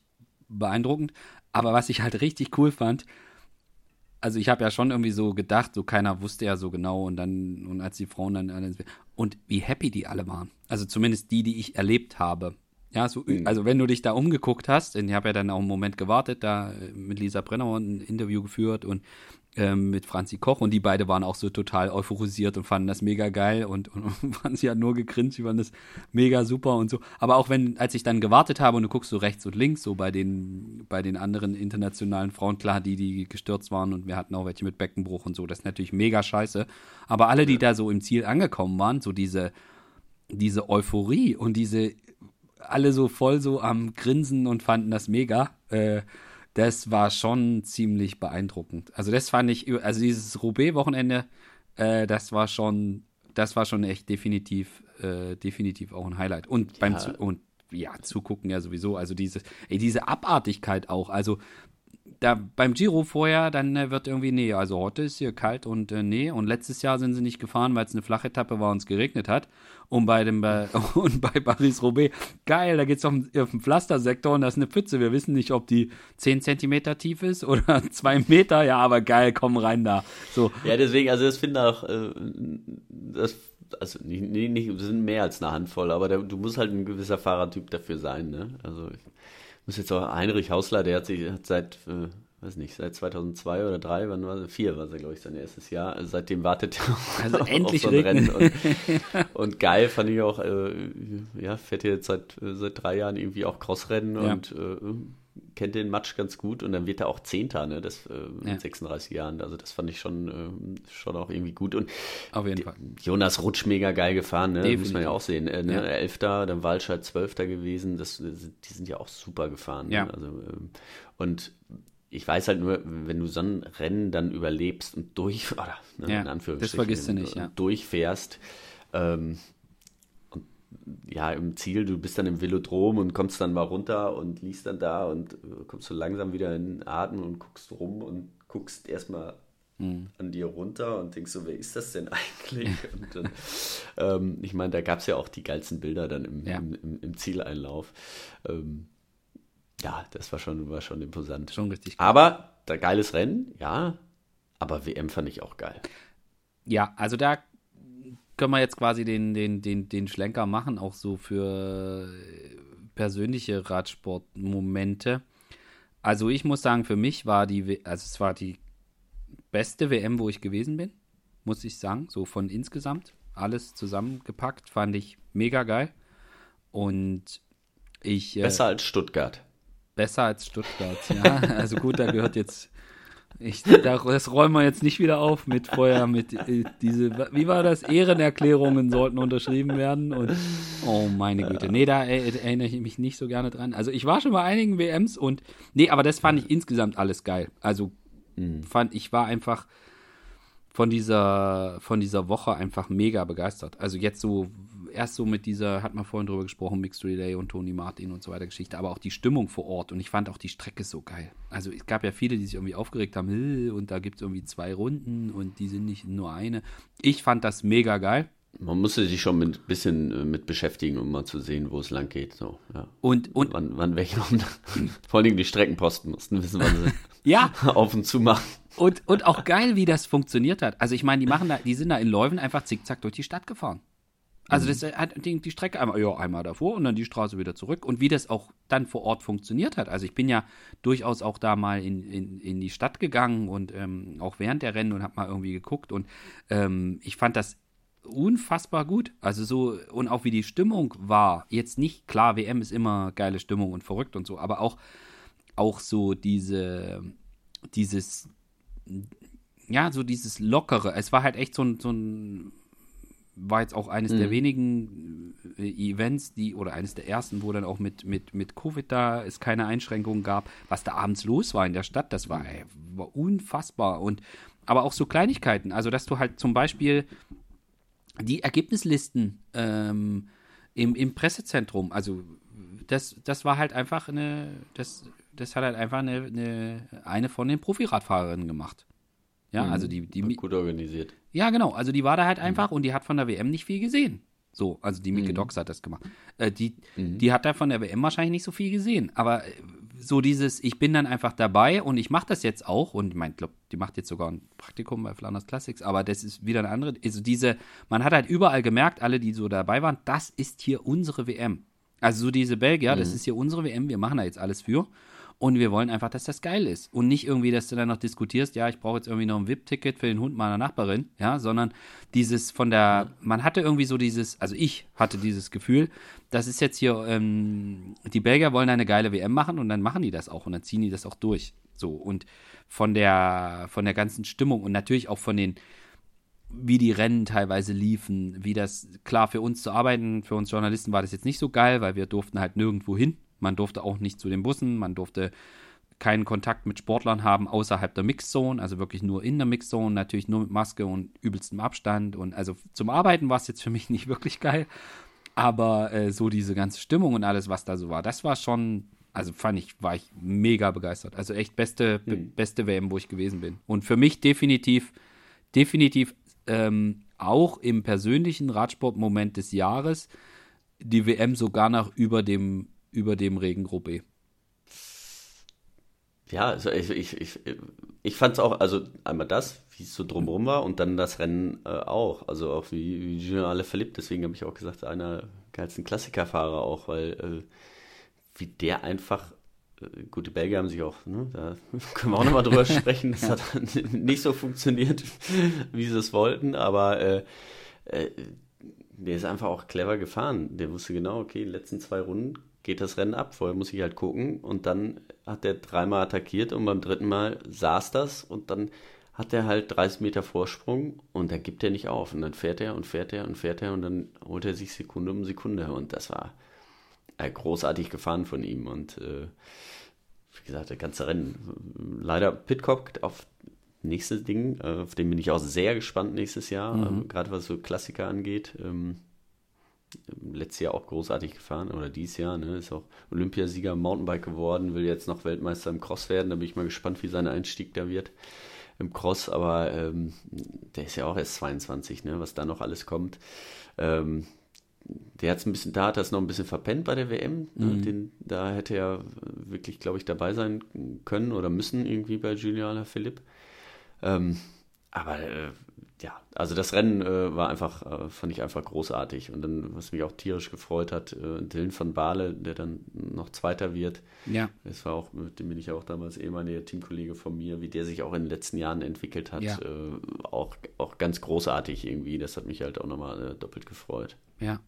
Und das war schon, der hat dieses, also, das ist auch wieder so ein Ding Van Baarle sein 50 Kilometer Solo bei Dwastor Flandern, ja. ja, wo ich halt, genau. ey, unfassbar, ja, und, und davon, und das ist auch wieder so ein Ding, wo du gerade Olympia angesprochen hast. Es gab die Saison halt einfach so viele so, ja. so besondere Sachen. Also die, der, der Olympiasieg äh, von, von Anna Kiesenhofer bei den Frauen, ja, sowas, das passiert alle, sowas passiert dann alle 30, 50 Jahre mal. Ja. So. Und auch die, die ganze Geschichte, ja, wo man dann halt einfach sagen muss, und, und auch wie krass, äh, jetzt bei Olympia gab es ja so viele Ebenen noch, ja, also allein jetzt, wenn man dieses Frauenrennen sich betrachtet, äh, wie die Niederländerinnen das so ein bisschen verbockt haben und äh, gut, mhm. eine Annemiek van Fleuten dann auch nicht mehr ganz genau wusste, ob jetzt da, hat ja. sie jetzt gewonnen oder nicht und ähm, dann, und sie kriegt da, auch sie hätte man noch nennen können bei super Saison ja. gefahren. Also was die dieses Jahr wieder äh, abgerissen hat, auch wieder ziemlich beeindruckend. Aber es gab jetzt einfach auch so viele krasse Sachen. Also Van Baale sein 50 Kilometer Solo, was wir da nicht immer haben. Die, die, die Olympiarennen, auch das Männerrennen bei, bei Olympia war ja super krass. Äh, das Frauenrennen mit dieser absoluten Überraschung, äh, die Anna Kiesenhofer oder auch ähm, dieser Tirreno Adriatico, diese Etappe da im, im Superregen, wo dann irgendwie mhm. äh, Van der Poel, nee, ich, ich habe jetzt schon zwei Jacken an und mir ist trotzdem kalt, dann fahre ich jetzt halt einfach mal los. So, ja, also auch so, so, und dann nehmen die sich da an diesem Tag auseinander, wo du halt einfach, den, du sitzt da irgendwie zwei ja. Stunden mit Mund offen vorm Fernseher und denkst dir, ey Jungs, was geht mit euch? Ja, so.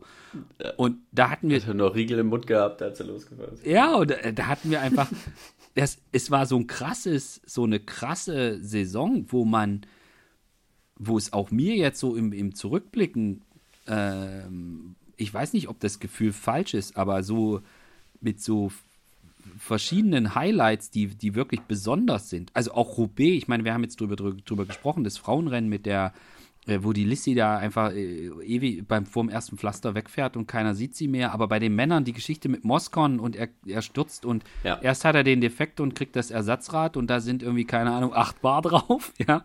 Und mhm. er, der fährt halt hinterher äh, wie, wie ich auf dem Weg ins Oma Büro drüber, auf, dem, auf dem Schnee, ja, so und die arme Sau. Wie Bernd Landwehr äh, ja, nee. heute durch Stuttgart. So, das ist, nee, also richtig, auch dieses Ding ist halt wieder so abartig krass. Also ich bin, ich bin fest davon überzeugt, ohne den, ohne den Defekt, der hätte das Rennen gewonnen. Der hätte, mhm. der Moskau hätte Roubaix gewonnen. Ich meine, das ist jetzt nicht der Obersympathieträger und da wird, mhm. hätten sicher der ein oder andere hat gedacht, so Karma, ja, aber rein sportlich betrachtet muss man sagen, auch das war eine krasse Dimension. Und da hatten wir irgendwie dieses Jahr gefühlt, keine Ahnung, so, so 20 Events, wo man irgendwie sagt, wow, was, äh, was geht da ab? Also so ist, so ist das, äh, so ist das zumindest für mich. Weiß nicht, ob du mhm. bei dir irgendwie, äh, ob du sagst, nö, äh, aber äh, ich, also ich fand jetzt alleine die Sachen, die ja. wir eben aufgezählt haben, war einfach irgendwie, das reicht sonst für, für drei Saisons von abartigen Sachen. Ja, also ich, es, es, es, war eine echt schwierige Saison. Ne? Also wenn man das mal so zurückblickend sieht, äh, also auch für die Fahrer, ähm, also Corona, diese, die Einschränkungen, die da waren, ähm, diese, ähm, ja, die, die Anreise zu den Rennen und sowas, das wird ja immer auch schnell schnell vergessen, ne? Ja. wie, wie so ein Rennen äh, im Endeffekt dann abgelaufen ist oder wie die Vorbereitung war, wie schwierig im Endeffekt, wir gucken jetzt immer auf die, auf die Listen hinterher, auf die Ergebnisse und sagen, ja, da war der halt mal nicht vorne, aber was, was vielleicht da hinten dran hing, ja, ja. Ähm, was so in diesem Jahr, was das alles mit sich gebracht hat, das wird dann immer schnell vergessen. Das, das sage ich ja immer, es ist im Endeffekt ist scheißegal, ob es jetzt geregnet hat, ob die Kette runtergefallen ist oder, ähm, keine Ahnung, ob dein Hund gerade gestorben ist.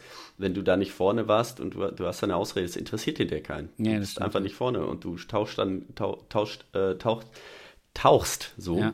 äh, nicht mehr vorne in den Listen mit auf, dann, dann ist das, ist das einfach äh, vergessen. Ne? Ja.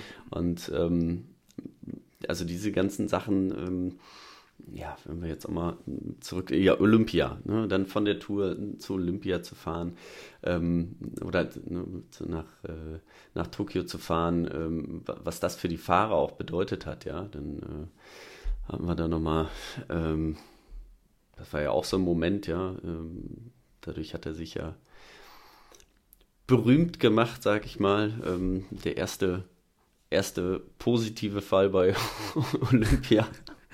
Simoni.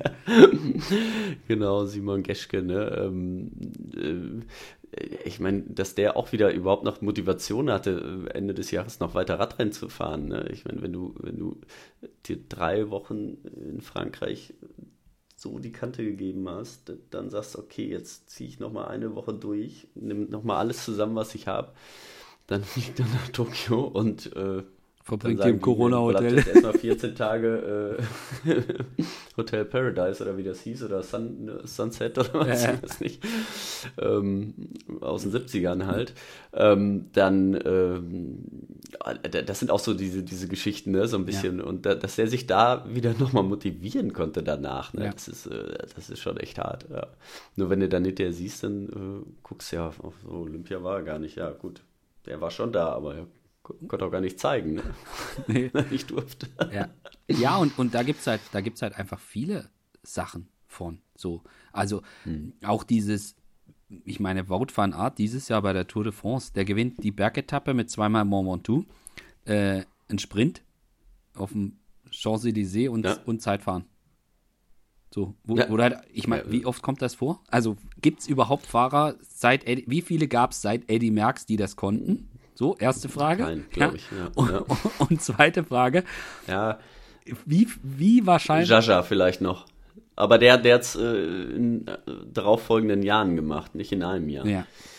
Und dann, und dann ist die Frage, wie oft sehen also wir Jalabert. das? Ja, Jaja, ja. genau. Also wie oft, wie oft sehen wir das? Wie oft werden wir in der Zukunft sehen, dass ein Typ bei einer Tour de France den Sprint auf dem Champs-Élysées gewinnt, in 30 Kilometer Einzelzeit fahren und eine Etappe über äh, sowas wie zweimal Mont Ventoux. Ja. Das ist komplett, komplett absurd. Das ist halt ein Jahrhunderttalent, ja, auf jeden Fall. Ja.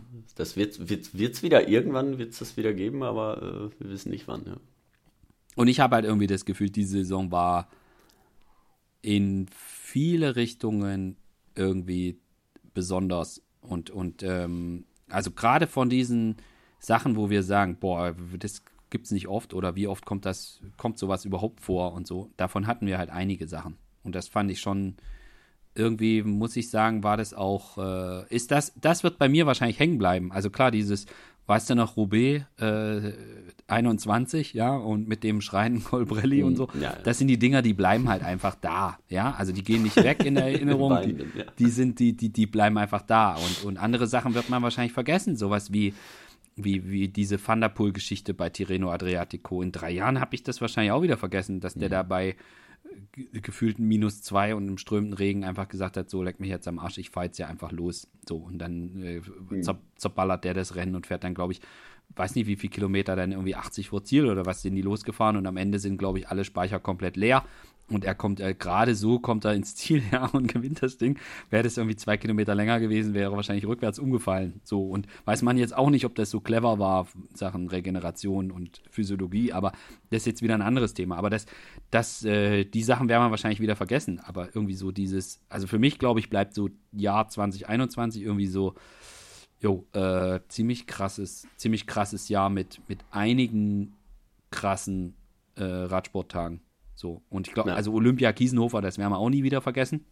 Ja, da werden wir, da werden wir auch noch ewig drüber reden. Und das erste Roubaix der Frauen, das werden wir, das werden wir uns auch behalten, aber äh, sowas wie, wie jetzt die Geschichte mit Wout oder das mit äh, Tirreno oder so, oder dieses, diese 50 Kilometer von, von äh, Van Baale, die, die kramt man dann mal raus, wenn das Rennen ist, aber die habe ich wahrscheinlich in drei Jahren auch mhm. wieder vergessen. Ja. ja. ja, schon krass. Oder Moskons acht, acht Bar auf dem nassen Roubaix. Pflaster. ich habe noch einen Punkt, über den möchte ich noch mit dir reden. Ähm, auch wenn wir jetzt hier unsere, Zeit, unsere Zeitvorgabe schon fast gesprengt haben also Aufreger, glaube ich, brauchen wir auch nicht drüber zu diskutieren. Da wird dir Ale, Omi, Opi, äh, Opi, Omi, das wird, glaube ich, ist auch eins von den Dingen, was wir, wo man sagen muss, Alter, was war 2021 für, für eine Radsaison? Aber ich glaube, Aufreger ja. des Jahres ist schon Ale, Opi, Omi, oder? Äh, ja, ja, auf jeden Fall. Also was, was, wie es da drumherum abging und äh, ich meine, äh, toi, toi, toi, ähm, die, ne, die, können alle wieder fahren und es ist, äh, war ein schlimmer Sturz, aber es ist, äh, ist jetzt nicht nachhaltig, sind die Fahrer da so extrem beeinträchtigt. Aber oh, das, das war schon, war schon ein wirklicher Schreckmoment und auch eben die Tage danach, ja, diese ganze Story drumherum, dass die Frau dann einfach abhaut und äh, sich jetzt zwei Tage oder drei Tage später meldet. Ähm, ah, wir haben letztens noch darüber gesprochen, ja, was kann man gegen sowas machen? Ne? Ich meine, da kann man eigentlich nur äh, oft genug drüber reden und ähm, dass, dass, äh, dass die Leute, die Zuschauer einfach sehen, wie gefährlich das sein kann. Auch wenn Fahrer nur, ich sag mal in Anführungsstrichen, nur 30 oder 35 über so eine Kuppe drüber fahren, was das, was sowas auslösen kann, so ein Sturz, ne? Wenn da einer stürzt, wie viele Leute dann da äh, drüber fallen können. Ja. Auf jeden Fall krass. Ja. Ähm, ja. Aber das ist nicht das, was ich, worüber ich mit dir reden wollte. Und zwar äh, gibt es irgendeine Sache, die dich mega genervt hat. Was war das Nervigste von Radsport bezogen 2021? Das Nervigste. Ähm, ja, äh, kann ich, also äh, äh, Corona hat mich genervt, so im Allgemeinen. Und, und äh, dass man nicht, äh, nicht immer wusste, äh, wo, auch bei der Tour dürfen jetzt Zuschauer hin oder nicht. es ging dann ja, aber ähm, ja immer diese, diese Ungewisse, Gewissenheit, Unwissenheit, pass, man konnte nicht richtig planen. Ähm, das, hat, das hat mich wirklich äh, extrem genervt. Äh, mhm. ne, Gerade die Rennen dann, die im Frühjahr dann auch abgesagt wurden, verschoben wurden. Ähm, finden sie jetzt im Herbst dann wirklich statt oder nicht? Ähm, also das, das hat mich schon, schon extremst genervt, ja. Mhm. ja. Das muss ich sagen. Ich meine, das war ja, ähm, ja, wir hatten also bei den Rennen, wo ich dann mitarbeite, ähm, äh, in eben Eschborn, Frankfurt und ähm, ne, dass das verschoben wurde, wo mhm. man da erst dachte, ach, das geht und dann, nee, doch nicht und äh, dann diese Ungewissheit, können wir es jetzt machen oder nicht und mhm. dann äh, alle drei Rennen, in denen ich mitarbeite, in einem Monat, das war dann auch äh, im Endeffekt war ich super happy, dass alles so toll funktioniert hat und äh, so gut, ähm, auch unter den Umständen, weil das, das war natürlich ähm, ja alles, alles sehr, sehr schwierig. Ne? Mhm. Ähm, aber ähm, im Endeffekt dann doch happy, dass es äh, im Großen und Ganzen funktioniert hat. Mhm, mhm. Ja. Ich habe mir aufgeschrieben bei nervigste Sache, ähm, dass die Amplituden einfach krass geworden sind. Also entweder jetzt gar nicht so von den Sportlern, sondern so von, von außen. So entweder ist alles super cool und super toll oder alles ist richtig schlecht. Also so, nee, so, ich habe das, ja. mir ist das dieses Jahr so ganz krass bewusst geworden bei dem Auftaktzeitfahren von Emo Buchmann. So, mhm. also vorher ja irgendwie noch mit Dan Lorang gesprochen, hier, du erinnerst dich, mit Vorbereitung und wie man das macht und dann nicht frisch, also nicht frisch hin, sondern weil Giro-Aufbau und so weiter. Und, und dann wurde auf den Buchmann eingekloppt, so mhm. fährt jetzt schon hinterher, stand irgendwie beim Spiegel oder was, keine Ahnung. Und also so, so, so übelst negativ. Also ein Tag, mhm. ein, ein Zeitfahren, so. Und es war, es war alles scheiße. Also so, so richtig krass. So. Und ich habe dann, das ist mir dann, und wo er das äh, bei der, bei der, auch wieder geiler Tag gewesen, die Strade Bianca-Etappe beim Giro. War auch so ein ja. epischer, so ein epischer Tag, ja. Und wo Emu da mitfährt, er attackiert dann und, und, und Bernal springt dann noch zu ihm hin. Gut, der hängt den ja noch ein paar Sekunden am Ende ab, aber Emu super gut gefahren, dann sind alle wieder durchgedreht. Ja, dann war wieder so, ja, Emu jetzt kommt, der äh, muss jetzt aufs Podium vom Giro so. Also so dieses, diese Amplituden, wie mhm. ohne irgendwie mal ins Verhältnis setzen, wird dann entweder ist alles scheiße oder es ist alles äh, ja, gut, aber das, das ist ja, glaube ich, so eine, äh, eine deutsche Mentalität da, ne? Das ja, ist, aber das ist, glaube ich, gar nicht. Also, also oder, ich weiß nicht, ich habe.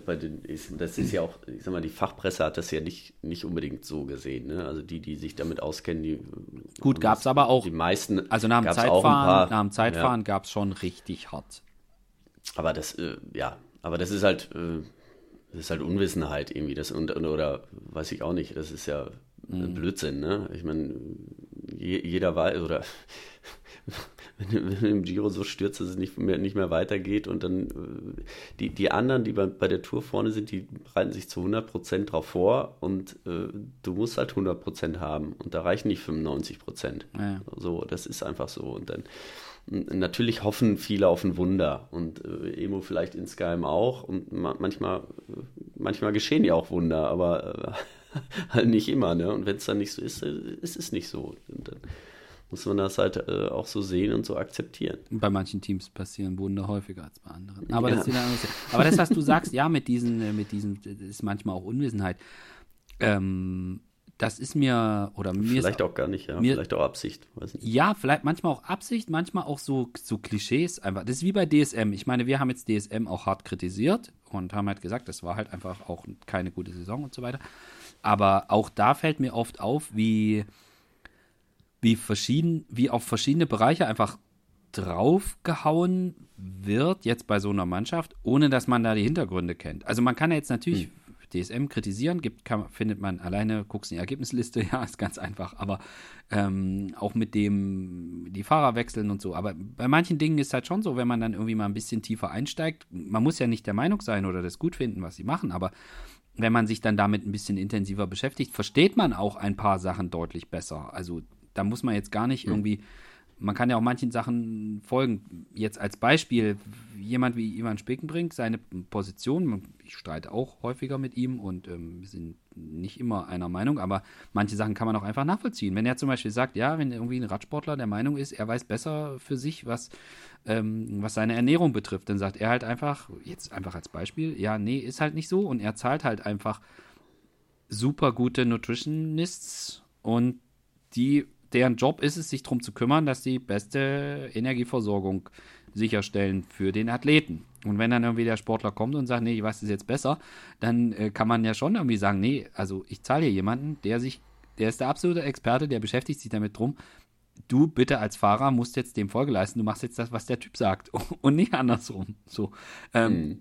man kann diese Haltung, die man, die kann man ja durchaus nachvollziehen. Man kann jetzt natürlich dagegen argumentieren und irgendwie sagen, naja, aber das ist ja nicht nur schwarz und weiß und so. Und man kann auch bestimmte Sachen, man kann auch bei DSM darüber diskutieren, ob diese Trennung zwischen Coach und Trainer, äh, ob die 100% funktionieren kann oder ob das eigentlich ein guter Ansatz ist oder warum lässt sich der in der Realität eben besonders gut umsetzen oder eben auch nicht. Warum entscheidet sich das eine Team dafür, das ein anderes Team gegen so einen Ansatz. Kann man alles diskutieren, aber häufig passiert das eben gar nicht und da wird einfach irgendwie draufgekloppt und irgendwas in so eine Schublade einsortiert und dann, äh, ohne sich tiefer damit zu beschäftigen, äh, wird dann einfach gesagt, ja, ist alles scheiße und so und ohne und teilweise erschreckend, wenn man dann mit intensiver in eine Diskussion einsteigt, wie wenig die Leute dann teilweise auch wissen, obwohl sie darüber richten und mhm. das auch öffentlich machen. Und mhm. das, das zum Beispiel ist auch was, was mich, was mich persönlich an vielen Stellen einfach nervt.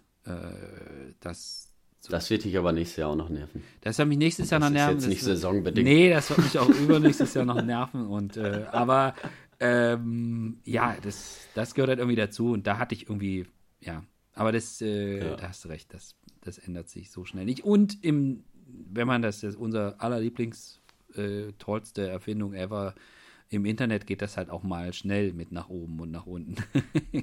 ja, das, ist halt ja, das sowieso, da muss sich jeder im Definitiv. Klaren sein, ja. Ich habe noch eine fiese Frage für dich zum Abschluss. Uh. Wer ist der Fahrer mit den meisten Renntagen? Ha. Und wie viele? Ich könnte jetzt natürlich nachgucken, mache ich jetzt aber nicht. Nee, machst jetzt nicht. Ich habe nachgeguckt. Nee. Mich hat's interessiert. Mhm. Ähm, einer von Quickstep. nee. Stimmte schon mal. Nee. Nein? Nee. Okay, dann gebe ich jetzt schon auf. Also ich weiß gar nicht, auf welcher Position der erste Quickstep-Fahrer kommt. Oh, da muss ich weit nach unten scrollen. Also zumindest Ehrlich? hier bei Pro Cycling Stats. Alter. Ilio Kaiser hatte nur 74 Renntage. Okay. Das hätte ich jetzt nicht Auf gedacht. Rang 47. Der mit den meisten Renntagen ist Cesare Benedetti von Bora Hans Krohe mit satten 90 Renntagen. Oh, das sind aber ganz schön viele. Das sind ganz schön Darf man überhaupt so viele fahren? also, das sind jetzt die, die hier oh. aufgeführt sind bei Pro Cycling Stats. Ich, ich, ich möchte, habe die nicht alle einzeln nachgezählt. Ich gucke jetzt da einfach rein. Und was, ja. ich, was ich dabei interessant finde, unter den ersten zehn Fahrern hier bei Pro Cycling Stats aufgeführt, mhm. Sind fünf von Intermarché Vanti Gobert. Ja. Krass, gell? Und Max Walscheid ist auf Rang 3, hat 85. Stark. Auch stark. Der, der kann es vertrafen. Der kann es verkraften. ja. ist Max ist eine Maschine. Der ist am Wochenende. Der ist eine Maschine. Ist auch geil gefahren, diese Saison, das muss man sagen. Ja. Ähm, hat mich wirklich, äh, ja, war, war, ja jetzt auch, äh, auch keine, jetzt vor allen Dingen äh, Ende der Saison war jetzt gar nicht einfach für ihn, ne? Ja. Ähm, mit dem Auflösen von Kubeka, ähm, da, das hat er sich ja auch anders vorgestellt. Er hatte ja schon unterschrieben einen neuen Vertrag und hatte sich so eigentlich auch ganz wohl gefühlt in dem Team. Ähm, hat jetzt Gott sei Dank einen neuen Vertrag äh, oder ein neues Team gefunden, äh, so spät in der Saison. Also es ist nicht, nicht, dass er nicht schlecht gefahren ist, deswegen kein äh, nee. Problem hat, einen Vertrag zu kriegen, ganz im Gegenteil. Nur es war natürlich sehr, sehr spät in der Saison und viele Teams sind dazu, aber ähm, und er hatte ja, noch Vertrag bei Kofidis einen Vertrag. Ja, hätte, hätte, noch Vertrag genau. gehabt, deswegen war das. Und wenn du dann immer gesagt kriegst, geht weiter, geht weiter, geht weiter, ja, dann ist halt immer doof, doofe Situation. Ja, genau. Und jetzt fährt er nächstes Jahr mit Simoni, auch gut. Ja, Weiß nicht, wie viele Rennen die zusammen haben werden, aber. Vielleicht nicht so viel, aber ich, äh, ich, kann mir vorstellen, dass er da auch ähm, ähm, ja, ein paar Freiheiten kriegt. Und äh, ja, was du gerade gesagt, äh, Monty Gobert, ich meine, ähm, die sind jetzt äh, in die World Tour aufgestiegen und äh, haben einen guten Kader, aber auch nicht. Ähm, ja, noch nicht so durch, komplett durch die Bank, ja? ja? Also sie haben ein paar ganz gute Fahrer und wenn sie große Rennen fahren, dann sind sie immer mit mehr oder weniger denselben gefahren. So, ne? Ich glaube, daran liegt das, dass sie äh, ähm, ja, dass sie dann so viele äh, Renntage dann haben. An den ne? Grand Tours mhm. natürlich auch, ja, muss man halt ganz ja. klar sagen. Mhm. Ja. Und ja. Und bei Max Waldscheid wollte ich noch sagen, er war auch einer von denen, die sich da aus dem Leben genommen haben beim Mixed Relay. Ja, und ja. dann auch mit, ja. ist Weltmeister. Geil. Ist Weltmeister, ja. Und am Wochenende ist er Crossrennen gefahren, sein erstes Crossrennen überhaupt. Oh, mhm. ja, ich meine, äh, Radhandling hat er ja auch, also er hat ja auch die Challenge gewonnen. Ähm, wo war es? In Andorra, glaube ich. Äh, wie, wie viel Meter ist er auf dem Hinterrad ja. gefahren? Ich weiß nicht, 200, 300, 400, ich weiß nicht. Ich glaube. Äh, ja, ein paar Kurven waren Und ich bin den Berg ich bin den Berg vorher hochgefahren, also das ist, äh, das sieht man ja im, leider äh, im Fernsehen oder auf so einem Video dann hinterher nicht, wie steil das da wirklich mhm. war. Das war äh, unfassbar. Und dass der dann nach so einer Etappe mit 90 Kilogramm äh, noch so locker da auf dem, oder scheinbar locker auf dem Hinterrad fahren kann. Großartig. Also eine Radbeherrschung hat er und deswegen. Äh, und die hat er ja. sich auch hart erarbeitet. Also jetzt, jetzt, jetzt keiner, der mit 3 km/h schon äh, mit drei Jahren so rumgefahren ist wie Peter Sagan, sondern äh, nee. dieses gerade auch dieses immer wieder ins Gelände und so weiter. Das, da hat er wirklich auch richtig Schritte nach vorne gemacht. Ja, muss man ganz, ja. muss man ganz klar sagen. Also auch dafür Hut ab. Und Weltmeister. Ha! Genau. Cool. Gut, also Cesare Benedetti ist der Dauerbrenner. Äh, und ich glaube Respekt. aber, er ist auch so ein Typ, der das dem das gar nicht unrecht ist. Gibt ja so diverse. Du oder ich, äh, wir kennen, glaube ich, auch ein paar, die am Ende ihrer Karriere das eher ganz cool fanden, wenn sie Radrennen gefahren sind, als, als dass sie nochmal trainieren mussten. Ja, das ist dann oft, wenn man sich nicht mehr. Ähm, ja, einmal muss man, also es hat ja mehrere Gründe. Also entweder hat das Team entschieden oder äh, ne, du wirst halt gebraucht, weil er ist natürlich auch ein, ein super Helfer. Definitiv. Ähm, aber ähm, es ist natürlich auch ein bisschen einfacher, wenn es gut läuft, dann einfach Rennen zu fahren und dazwischen sich auszuruhen, dann muss man nicht, äh, nicht mehr hart trainieren. Ja. Also das ist, manchmal ist es ein bisschen einfacher. Ja. Na gut, äh, wir machen jetzt an der Stelle einen Haken an die Saison 2021. Ab jetzt wird nur noch nach vorne geschaut. Und ähm, ich, genau. 2022, letzte Rennen von äh, letzte Saison von Alejandro Valverde. Boah. Vielleicht. Wer, also wer weiß das schon? Also eins ist mir auf jeden Fall sicher, äh, es wird nicht die letzte Saison von Davide Rebellin, Oscar Sevilla und äh, Francisco Mancebo und wie sie nicht alle heißen. Die fahren, glaube ich, echt noch in, in, in fünf Jahren durch die Gegend. Meine ja. Güte. Ja, ist schon, schon witzig. Ja. Ja. Gut. Ja, dann gucken wir mal. Ich glaube, aber ich glaube jetzt wirklich, also jetzt mal ohne Scheiß, letztes Jahr ist wirklich äh, nächstes Jahr ist wirklich das letzte Jahr von Valverde. Ich glaube, der macht jetzt äh, so eine, so eine. Ich glaube nicht, dass da nochmal der Rückzieher vom Rückzieher kommt. Sondern ich glaube, nee, er zieht das jetzt durch, der nimmt da jetzt bei jedem Rennen, wo er fährt, der sucht sich die, die, die Sahnestückchen raus, nimmt da bei jedem Rennen die Parade ab und wird dann auch ganz sicher gebührend verabschiedet, bei jedem Rennen, wo er am Start steht. Und äh, dann ist halt nichts ja. Also jetzt reicht es auch mal. Ne? Ja. Der Typ ist fast so alt wie ich. Ja, aber er war äh, im, im, Ranking ist er auf Platz 12. Das muss man sehen. So, äh, der ist ja, ja äh, das ist ja, da wollen ganz viele noch hin. Und er ist immer noch da. Also natürlich von den Siegen, da wird es ein bisschen weniger, aber trotzdem hat er große, große Rennen dieses Jahr gewonnen. Ja? Wie ein Grand Prix Indoran zum Beispiel. Ah, da, da, wieso wolltest du da jetzt, dass wir noch mal kurz in die Siegerliste gucken? in Ardennen Nein, immer Top 5. Groß, großer Fahrer, ja. Das machst du nicht nebenbei. Ja. Also, jetzt haben wir gar nicht über so äh, deutsche Fahrer, die ihre das haben wir an anderer Stelle ausreichend gewürdigt. Ja. Gringo und Co., das haben wir, das haben wir gemacht. Ja, auch einen großartigen Abschluss. Ähm,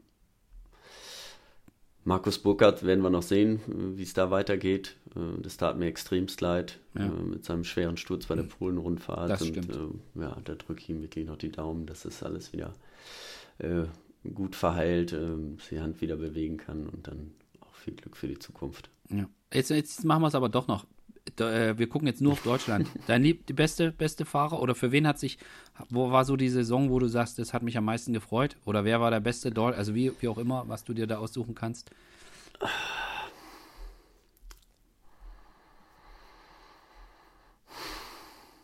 Ich hätte, ich hätte Max Schachmann bei, bei, bei Olympia ist er großartig gefahren und da hätte ich mir ein bisschen, da hätte ich mir ein bisschen noch mehr, mehr Glück da erhofft, aber äh, ein absolutes Highlight war äh, Nils Pollitt, sein, ja. sein Sieg bei, äh, bei der Tour. Bei der Etappe, bei der Tour. Ähm, da ist er wirklich, äh, das hat mich tierisch gefreut, mhm. weil ähm, das, man, und auch Deutschland-Tour, da hat das ja, äh, ist ähnlich, als er den Sieg dann Erlangen äh, errungen hat, da ist er ja ähnlich gefahren ähm, wie bei der Tour, einfach einfach drauf. Er weiß, was er kann und hat sich nicht mehr umgedreht und ist einfach losgefahren. Und ähm, also die zwei Siege fand ich, waren großartig herausgefahren. Und manchmal frage ich mich, warum macht er das nicht öfter? Aber ich weiß, wie schwer das ist und äh, das ist nicht so, sieht dann immer so leicht aus an dem Tag dann, ne? weil er fährt ja einfach attackiert, fährt und ja. fährt dann durch. Es geht halt nicht jeden Tag, aber ähm, na, wirklich schön. Ja, ja, das stimmt. Ja ist richtig, da schließe ich mich an. Und bei den Frauen äh, muss man sagen, äh, was Lisa Brennauer so alles so gewinnt. äh, da, ja. Da muss man, kann man eigentlich nur sämtliche auf der Bahn, auf der Straße, äh, kann man eigentlich nur sämtliche Hüte äh, absetzen und sich, sich verneigen genau. und sagen, wow, also das ähm, darf man fairerweise, darf man fairerweise auch dazu sagen. Ja. So ist es, ja. Und überhaupt, also äh, und da auch wieder, äh, haben wir ja vorhin drüber gesprochen. Also hat man ja auch mit drüber gesprochen. Äh, vor, vor Olympia hat man ja auch äh, Podcast gemacht, wo ich auch mit Franzi Brause drüber gesprochen habe und wie die sich dann da Mannschaftsverfolgung, äh, Olympiasieg holen mit Lisa Klein und Mieke Kröger und das ist schon, schon ziemlich stark. Und dann halt mal schnell ja. noch irgendwie WM mitnehmen und äh, Europa nimmt man irgendwie auch noch mit und so. Und äh, das ist schon, äh, das, also jetzt, wenn man, ich bin jetzt nicht so der Bahnexperte, aber wenn man das in die Richtung noch, noch ausweitet, dann war es schon eine ziemlich krasse Saison auch auf jeden Fall. Aber gut, ja. ja. Und ansonsten, ich schließe mich bei den Männern einfach an. Gut, jetzt haben wir das auch noch abgearbeitet. Dann können wir jetzt endgültig einen Strich drunter ziehen, unser 2021. Und ab der nächsten Podcast-Folge wird nur noch nach vorn geguckt. Ja, so ist es. Ich mache das gleich schon. Ich setze mich jetzt gleich ins Auto. Treffe mich mit Albrecht Röder, mit dem ich äh, die Strecke plane von der Deutschlandtour und dann planen wir schon die Zukunft. Oh, willst du jetzt hier was leaken? 22. Äh, nein. paar Sachen. Ihr werdet nichts hören. Paar Sachen, ein paar Sachen wissen wir ja schon. Äh, manche Sachen sind auch schon so sickern so halb, halb. Aber nicht, halb nicht durch. über meine Lippen. Aber äh, gut, ja, es ist, aber ich, man kann sich, glaube ich, ich glaube, was man sagen darf, man darf sich freuen, auch auf die Deutschland-Tour 2022. Auf jeden Fall. Aber mehr reden wir jetzt nicht. Wird, An der Stelle machen wir spannend. jetzt Schluss. Bin ich mir ganz sicher. Ich zieh mal die Schneeketten auf. genau, zieh mal die Schneeketten auf und guck, guck dich mal ein bisschen. Da hast du ja jetzt ein bisschen ein paar Meter, die du fahren musst bis, ja, du, bis ja, du dir Deutschland-Tour-Etappen 2022 angucken kannst. Aber an der Stelle reden wir einfach nicht weiter, sondern wünschen allen Zuhörern einen schönen Tag und äh, sagen Danke fürs Zuhören. Vielen Dank. Bis bald. Ciao, ciao. Jo, ciao.